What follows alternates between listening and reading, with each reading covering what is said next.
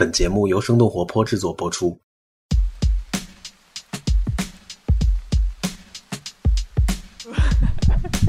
好的，好的，那我就三二一，开始。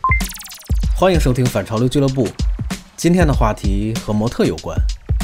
我们的客座主播黄迪为大家邀请来了两位模特，他们拥有完全不同风格的长相，并处于不同的事业阶段。当然，对模特这个行业也有着不同的理解。比如，嗯，在模特行业做了这么久吧，我觉得我现在学会一种技能，就是已经不去直接看人家长成什么样了。这是小董董苏蝶，你可能在上海的太古汇看到过他的大幅照片。因为现在科技越来越发达，然后像电影里面还有动画、游戏里面这种 CGI 技术越来越成熟，所以我觉得真人模特很有可能就会被虚拟模特给替代。这是艾辉，他曾为巴黎世家走过秀，现在人在英国。你现在收听的是由生动活泼制作的反潮流俱乐部，我是迪卡布里辛。在听本节目的采访录音之前，我其实没有对内容有太多的期待，但听后才发现，这两位模特对行业本身有着犀利的看法，甚至思考过技术对这个行业的颠覆作用。除此之外，他们对如何面对社会的单一审美，如何在职业道路上规划自己的未来，都有着十分有趣的见解。所以，我想用“不要被你的成见所绑架”这句话作为本期的态度。太确切不过了。那至于本期节目能不能带给你惊喜和收获，我们期待你自己去发现。撕碎主流，拒绝平庸。有时候时尚就是反叛，有时候我们也要反叛时尚。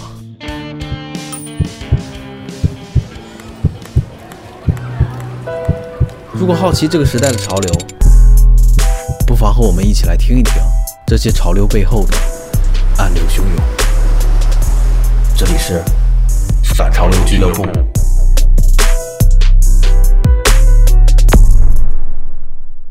大家好，我是你们的黄迪，呃，很开心又和大家见面了。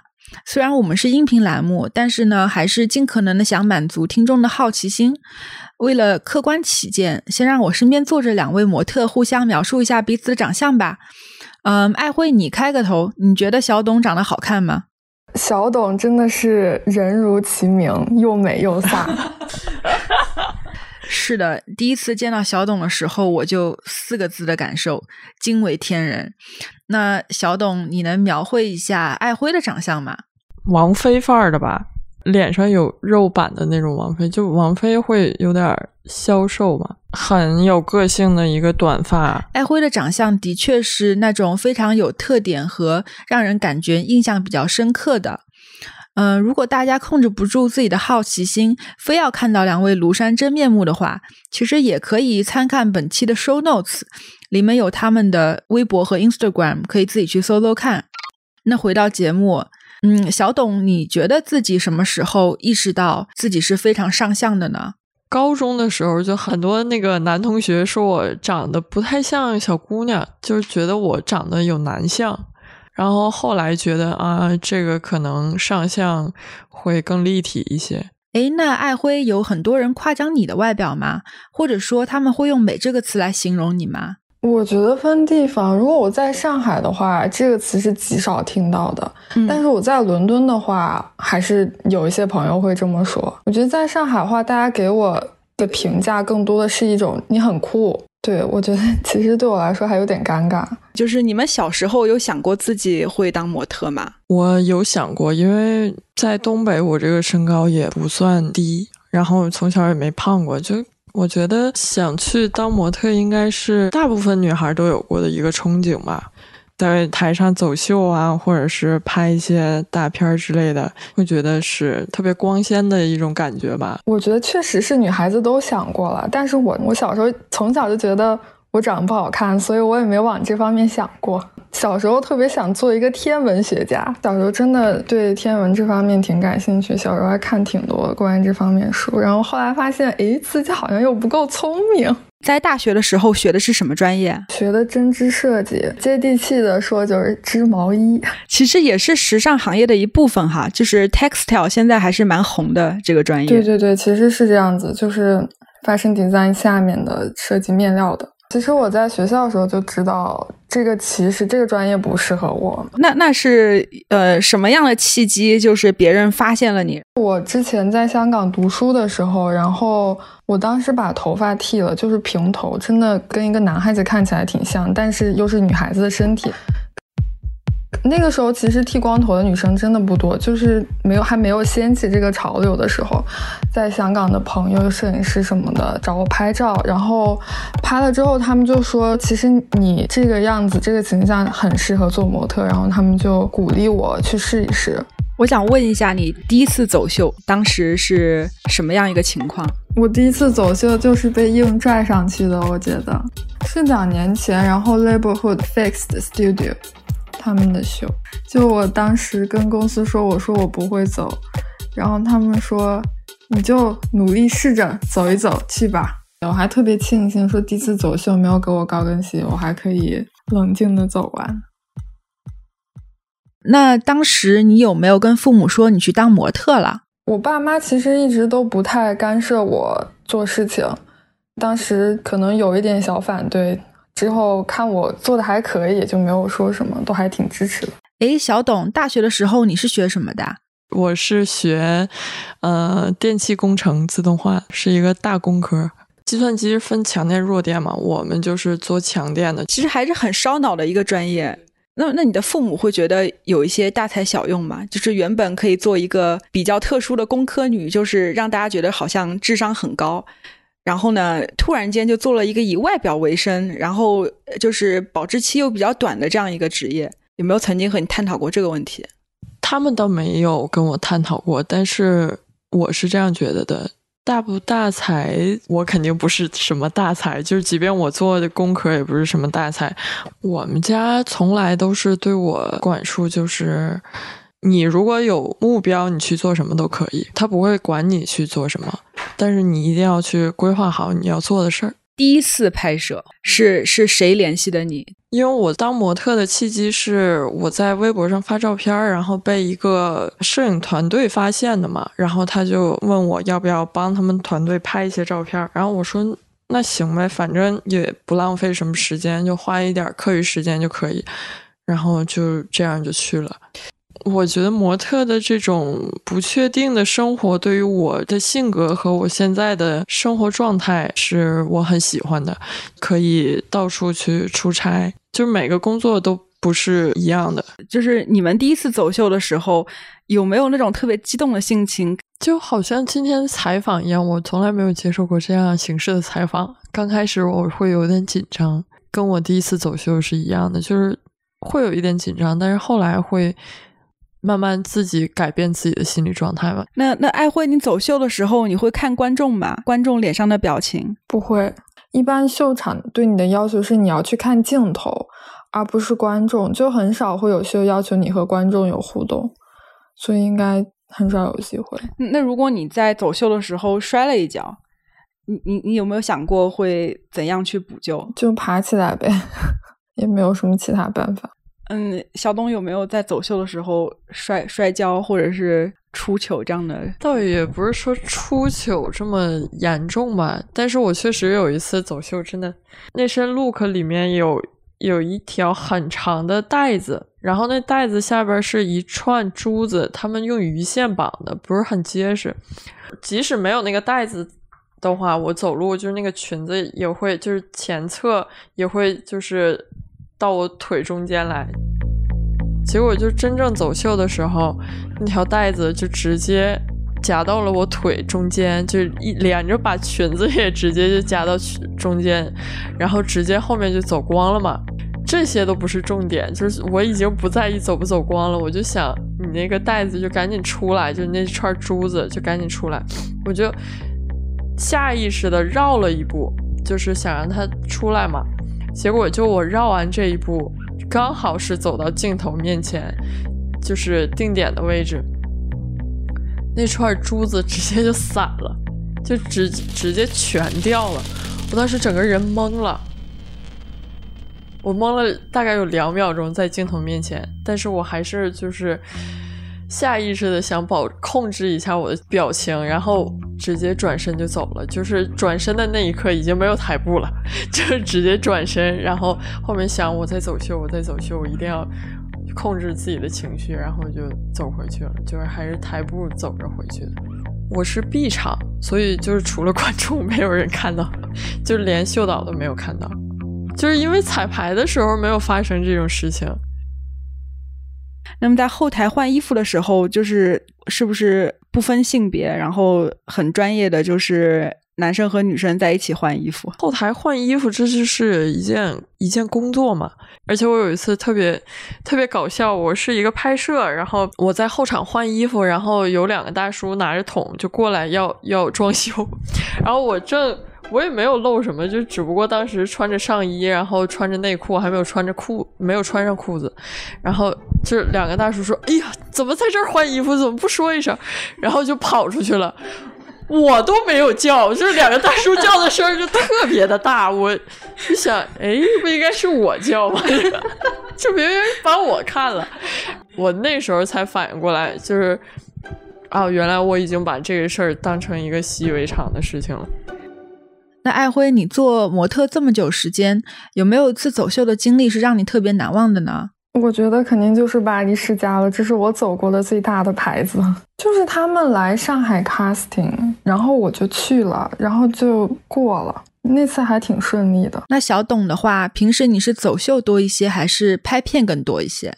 我主要是拍摄比较多，其实还是挺想走秀的，但是个人的身体条件不是特别优秀嘛，所以就是秀比较少。你你指的身体条件是哪方面？就是。啊，胸还挺大的。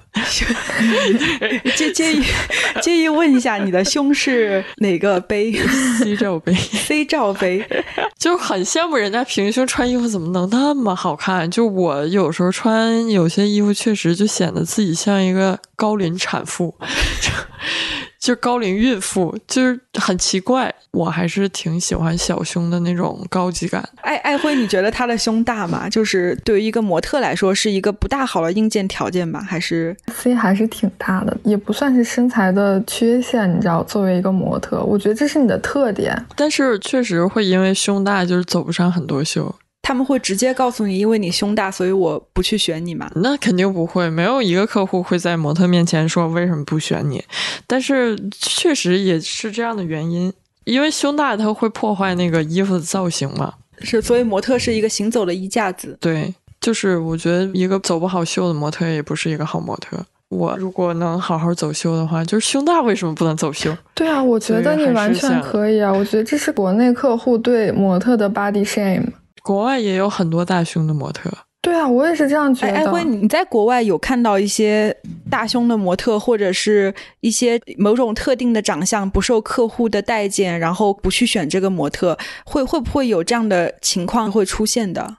我觉得这是肯定的，因为这个行业就是看你的外表，客户选不选你的话，肯定是 base 在你的外表上。那可能这个牌子不喜欢你的长相，但其他的牌子就会喜欢你的长相。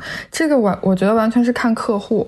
其实就像小董说的，可能平时跟别人比，感觉自己好像还挺不错，但是一到面试的时候，因为漂亮的人太多，身材好的人太多，长得有特点的人太多，然后自己进去那个环境里面。就觉得很自卑，但我觉得我还好，因为我进入这个行业的时候就对自己的外貌很清楚，就是长得比较奇怪一点，所以我也不会特意的去跟别人比。虽然有时候看到身材好的人也会很羡慕，但我觉得总体来说我还是 OK。那如果你看到身边有一些身材不那么好，然后也不那么漂亮的，就是普通女孩，你你怎么去看待她们？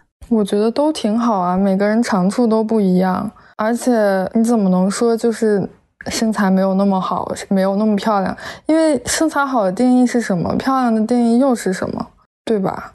我觉得这是国内有一点审美绑架。其实，那小董的话，你身边有没有不是模特的朋友？可能比如说身材长相不是模特行业所定义的好，但是你非常的羡慕钦佩？有没有这样的一些？当然有啊，就是我会觉得学习特别优秀而且能自律的人，真的是非常令我崇拜的。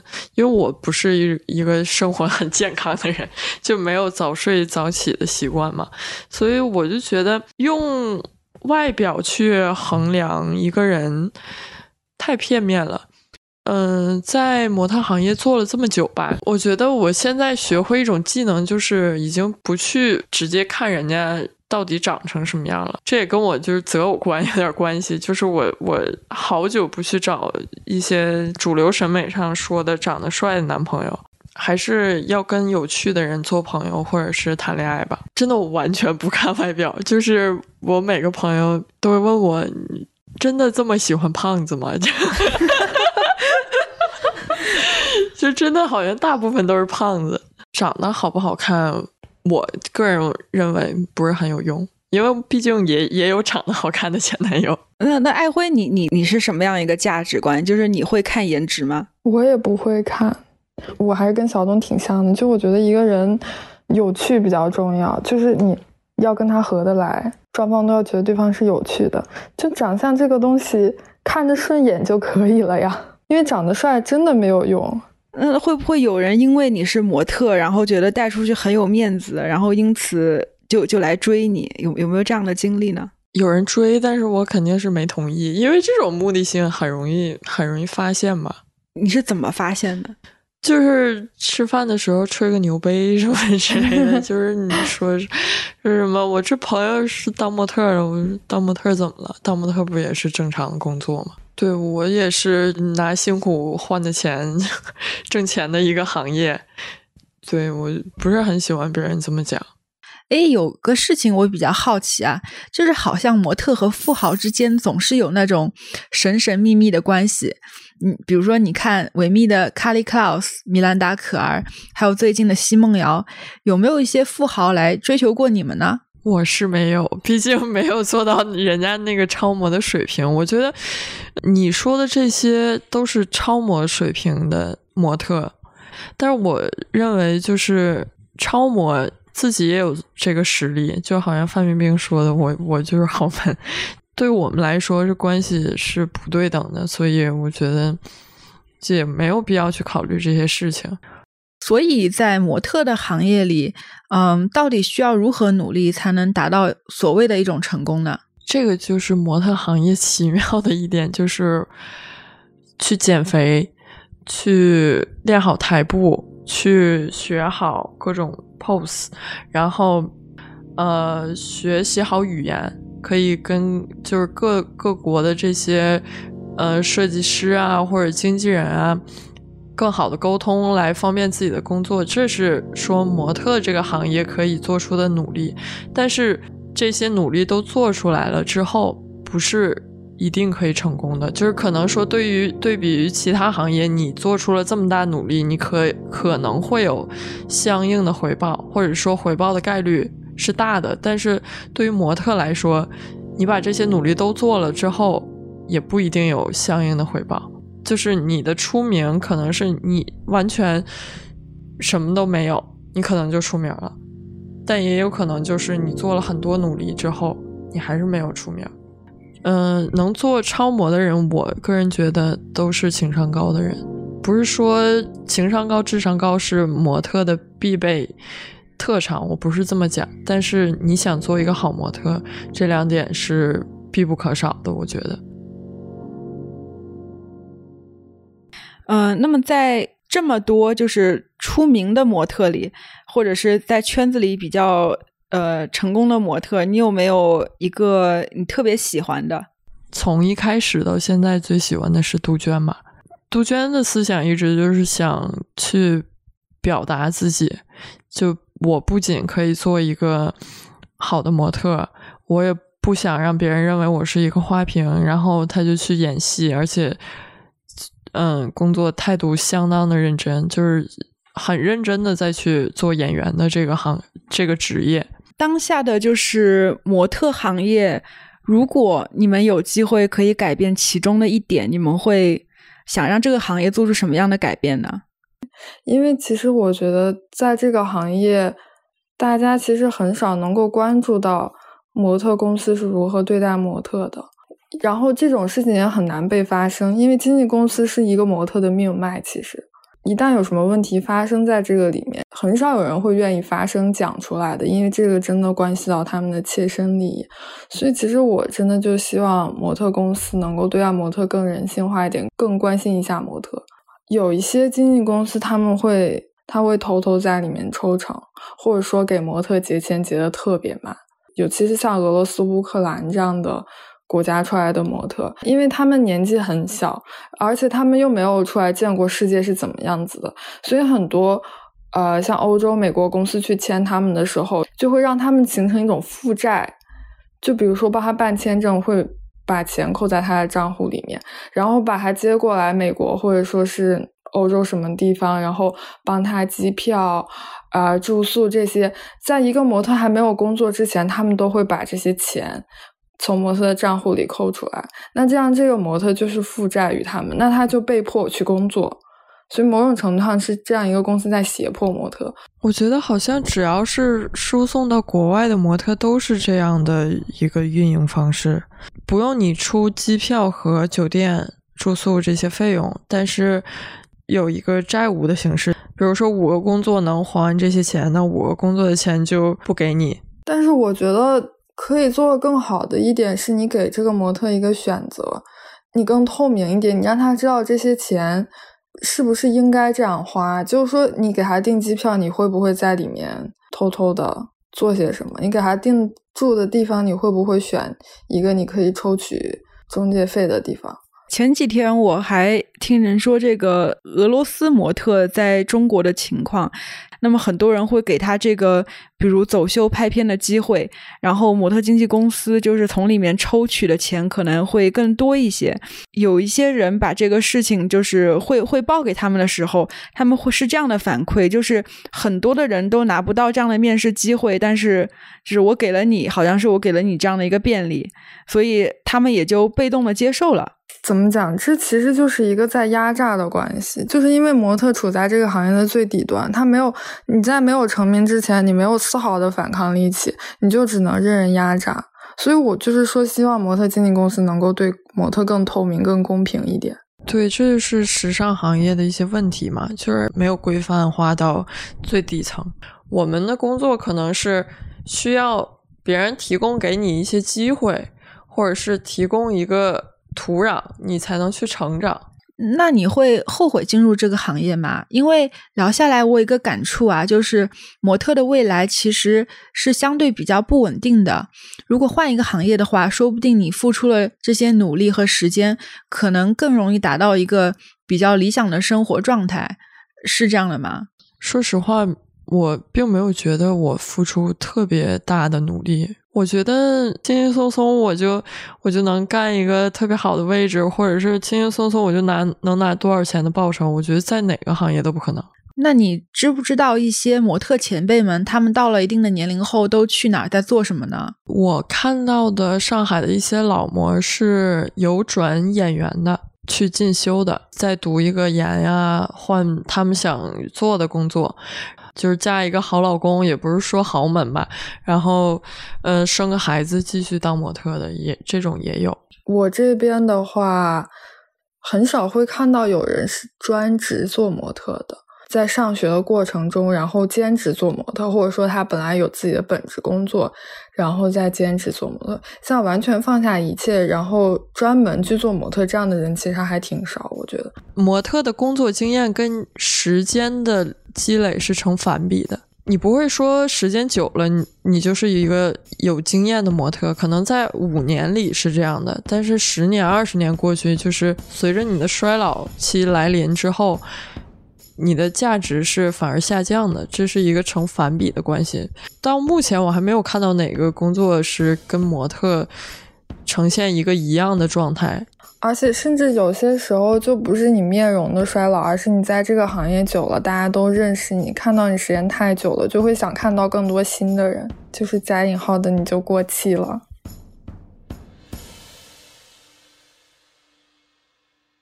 你会做模特到多大这样的一个年龄阶段？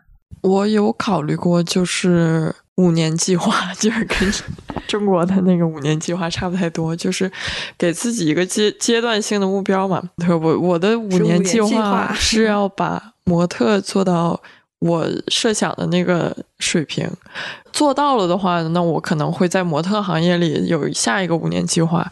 如果做不到的话，我可能就还是会选择重新去读书吧。你现在是毕业了吗？还是对，今年刚毕的业。那小董的话，你你你五年之内如果不做模特，你想转行做什么行业？嗯，我也没有想过说专职做模特，只不过是毕业以前就签了公司嘛，可能还是不会离开时尚行业吧。大学专业没有给我留下什么社交圈儿，所以我觉得我更多的人际关系是在时尚行业里。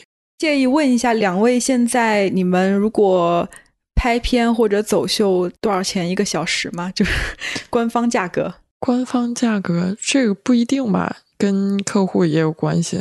比较高的情况下是一千五，一千五一个小时。对，差不多。拍片儿。对，所所以你你和经纪公司分是现在是四六四六，嗯，那还是应应该在上海还算是比较高的收入了。但是他有的时候有工作，有的时候没有工作，对，确定性不是很强。对对对，嗯，艾慧，你会觉得在伦敦当模特收入会比国内高很多吗？我觉得没有，伦敦的怎么讲？我觉得在国内比较赚钱，伦敦真的并不是很容易赚到钱。就相同的工作，我甚至觉得国内会出的价格更更高一些。嗯，那那为什么你现在搬去伦敦了呢？这个就是多方面考虑吧。我觉得一方面我的长相在伦敦工作会多一些，对这样子的话，实际上我在伦敦赚的钱还是比我在上海赚的多。虽然平均来说就是费用不是特别高，然后因为我现在自己还有一些项目在做，我觉得在伦敦环境比较好，所以还是觉得这边比较适合我。之前呃也是认识一个男模特，当时我认识他的时候。嗯，他已经开始转做时尚的其他行业了。那么当时他选的是做这个时尚编辑，做了之后呢，他觉得做模特的时候，比如一个小时我可以拿一千到两千块钱的报酬，但是做了时尚编辑，价格就是非常的低。嗯，好像过了两年之后，他又回去做模特了。就是你有没有担心自己以后转行了之后会有这样薪资方面的心理落差呢？我觉得我有这样的担心，所以我现在才在拼命的发掘我可以做的其他的事情。这样的话，我觉得可能给自己压力会小一点，就不是说我我我全部停下做模特，那那样的话我就没有经济来源了。我觉得现代社会，尤其是这几年斜杠青年不是特别多吗？嗯，一边做着体制规划的工作，一边做着自己的创业。我觉得这跟做模特也概念是一样的。我一直都认为模特是一个就是资本积累的行业，就是你可以把它作为你做另外一个行业，或者是嗯提升自己的一个跳板。对，其实我当时进入这个行业的时候，我真的并没有打算做模特很久，所以我一直其实都是有这样的想法。嗯，当时如果你觉得不做模特的话，你会选择什么行业呢？我如果当时的话，我可能还是会回学校把书读完吧。但是我觉得这对我来说并不是一个选择，因为，因为我并不想去做这样的选择。因为之前我们在交流的时候，你也给我看了一些你做了 demo，呃，还是蛮有趣的。你你方便透露你现在在做什么样的艺术项目吗？可以呀，因为现在科技越来越发达。然后像电影里面，还有动画、游戏里面这种 CGI 技术越来越成熟，所以我觉得真人模特很有可能就会被虚拟模特给替代。其实现在很火的有一个虚拟人物叫 Liam Kila，你也知道，之前我们也聊过。我是觉得虚拟模特是个很有前景的东西，然后我就很想试一试。但是我觉得我不同的地方就是我 focus 在亚洲人上面。之前我们聊的时候，我还在做头，然后现在我已经开始做身体，然后和衣服。对我就想慢慢的画一些东西。其实前阵子在这个上海太古汇，小董你的广告旁边，我看到了 CK 这个牌子，其实他已经找了虚拟人 Little Mikila 做了代言。可能很多人说，诶，这个人非常眼熟，但是呢，仔细的一看，他其实是一个虚拟的人物。那很多人并非能分辨出来他们之间的区别。这个确实会一定程度上的冲击到模特行业，但是我觉得模特在大多数时候还是有一个感情输出的工作，不是说所有的工作都可以就一个虚拟的人物出现在那儿。那我觉得这个技术在短期内还是不能完全取代模特的这个行业吧。我觉得短期内是肯定不可能，因为技术发展的没有那么快。将来我觉得是完全有可能的，就他们这个技术的程度真的很恐怖，就是可以做到和真人一模一样。将来的话，肯定会越来越多的替代真人模特。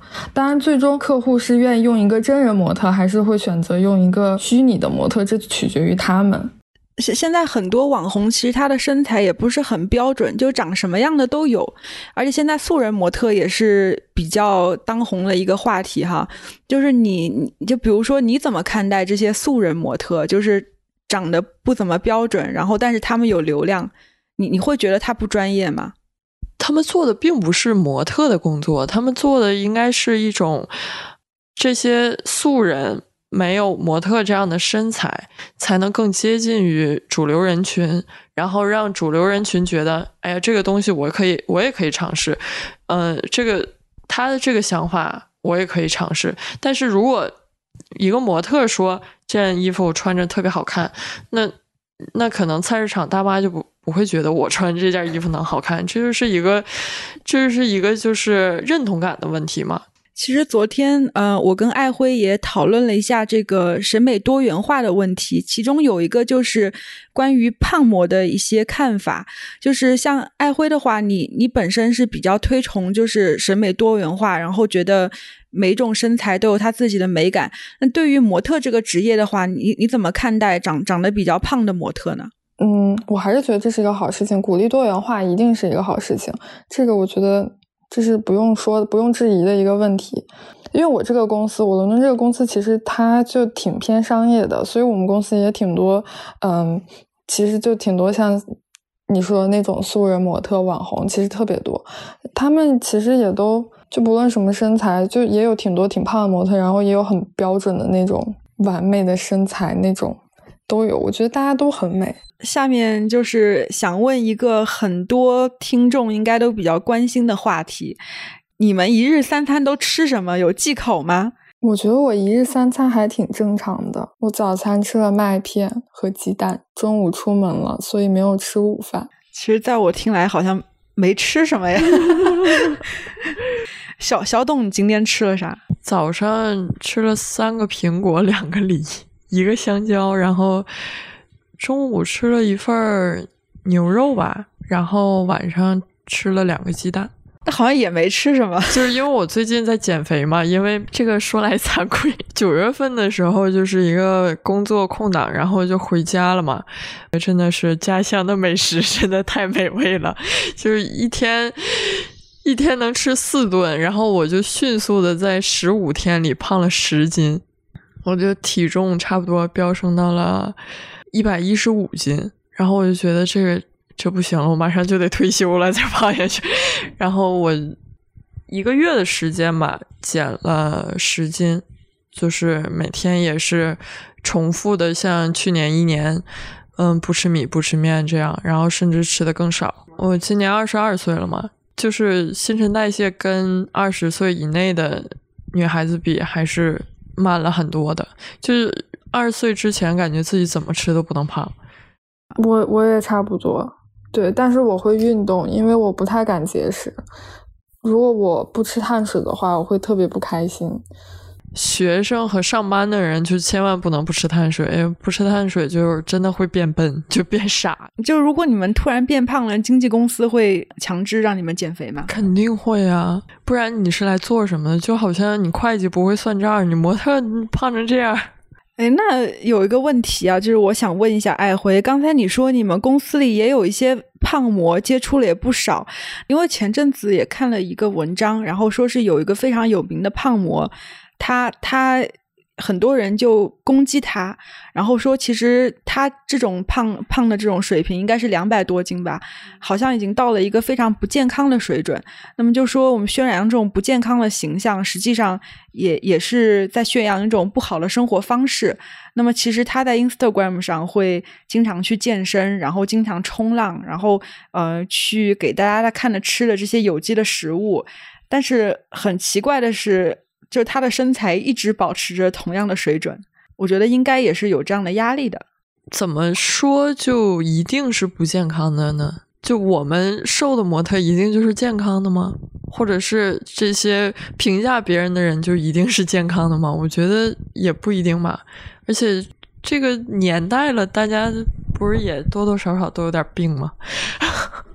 就是很正常的事儿。对啊，而且我觉得它的存在不是说想要宣扬不健康的生活方式，而是说它的存在可以让那些没有办法选择，真的会是这样体型，可能因为生病，可能是因为其他原因造成的，让他们也能知道自己也可以是一个很美的人。我觉得意义是在这里。其实像巴黎世家，他也一直在做这样的事情，他们就一直在请。自己的拍自己的设计师，或者说是自己的朋友去走秀，他们就是其实也是一些素人，然后可能有一些年纪挺大，白发苍苍这样子。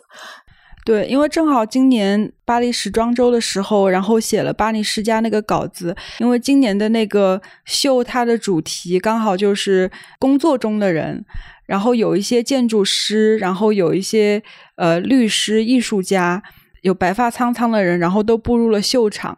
今年瓦萨奇就是在米兰时装周的时候也请了 J Lo，然后现在已经是年龄比较大了嘛，但是也是复制了他年年轻的时候给他做了一条裙子，掀起了一阵呃社交狂热。当时还是引发了 Google Image 的就是创作，嗯，这样子其实也是一种比较另辟蹊径的品牌策略，它会引发更多的市场效应。OK，因为问题比较多，所以下面我们进入一个快问快答的环节，大家直接回答我提出的问题就可以了。那艾辉，你在伦敦去走秀或者拍片的时候，你觉得，嗯，现在中国模特在国际上的地位和风评有没有比以前有一个显著的提高呢？我觉得跟以前比起来，我觉得跟刘雯那一代比起来的话，肯定是有很大很大的提高。我觉得随着中国市场的越来越大，中国模特在国际上混的也就更加容易，因为品牌更倾向于用这样的模特去迎合中国的市场，就机会更多了。你做模特，你觉得最挣扎的地方是在哪一点？我最挣扎的地方还是说模特的生涯。呃，太短了这个问题上，就是还是要面临到换换职业的这个方面。我现在在做这个行业，可能就没太，就是大家都看到我外表，不太会想知道我在想什么。但是，但是我现在又在做这样的事情，我就努力的想让别人听到我在做什么，我在想什么，所以我又觉得这不算是一种挣扎了。我下面问一个比较私人的问题，你们可以选择不回答。你们在做模特的时候有没有遇到过性骚扰？在模特工作之外是遇到过性骚扰，电车咸猪手这类的。我觉得就是在模特行业里，gay 还是挺多的吧。第二就是你在一个本来大家就会觉得性骚扰很多的地方，就在越危险的地方，大家就会更注意嘛，就这个意思。像圈里的话，有没有？呃，一些模特会整容的。淘宝类的模特还是整容的挺多的吧？可能整个审美趋向更更加和网红脸比较，也不是说网红脸吧，就会整的更接近于大众审美。国外的模特里面整容的多吗？这点跟国内还是有点像，就网红类的模特比较倾向于会去整容，因为会贴近大众审美。呃，整容还是一个很个人的问题吧，可能会有一些呃经纪公司让模特去整容，就是小部分的一些，但是大部分不会说有经纪公司去一定要你去整个容啊什么的。就模特行业里，我还没有遇到过。你可以设想一下，你们四十岁的时候是怎样一个生活状态？这个好像那个就是什么二十年后的那个你的高考作文题目。我我我还是希望四十岁的一天，我还是能在时尚圈工作，并且有一个满意的生活状态。我有没有男朋友都无所谓，结不结婚都无所谓。我只不过想工作状态满意，有一个很好的心情，然后并且能保持健身。我就希望我还在做我想做的事情吧，不管这个事情是什么。我希望能做成一个虚拟模特公司。对，就是还是人生目标，不要轻易说，就会打脸。对对对，我也觉得是。嗯，非常感谢二位，然后参加我们反潮流俱乐部的这样一个访谈。感谢爱辉，感谢小董。好好，谢谢谢谢谢谢谢谢谢你。好了。以上就是本期的反潮流俱乐部内容。如果你喜欢这档节目，可以分享给你的朋友们，或者在苹果的播客上评分留言，这将对我们十分有帮助。如果你有任何问题，还可以添加我们的声小音助手微信号，他的微信号是声 FM 一 S H E N G F M 一阿拉伯数字的一，或者写邮件到听 at 声到 FM T I N G at 声到 FM。你的任何意见，我们都会认真聆听。那我们下期不见不散。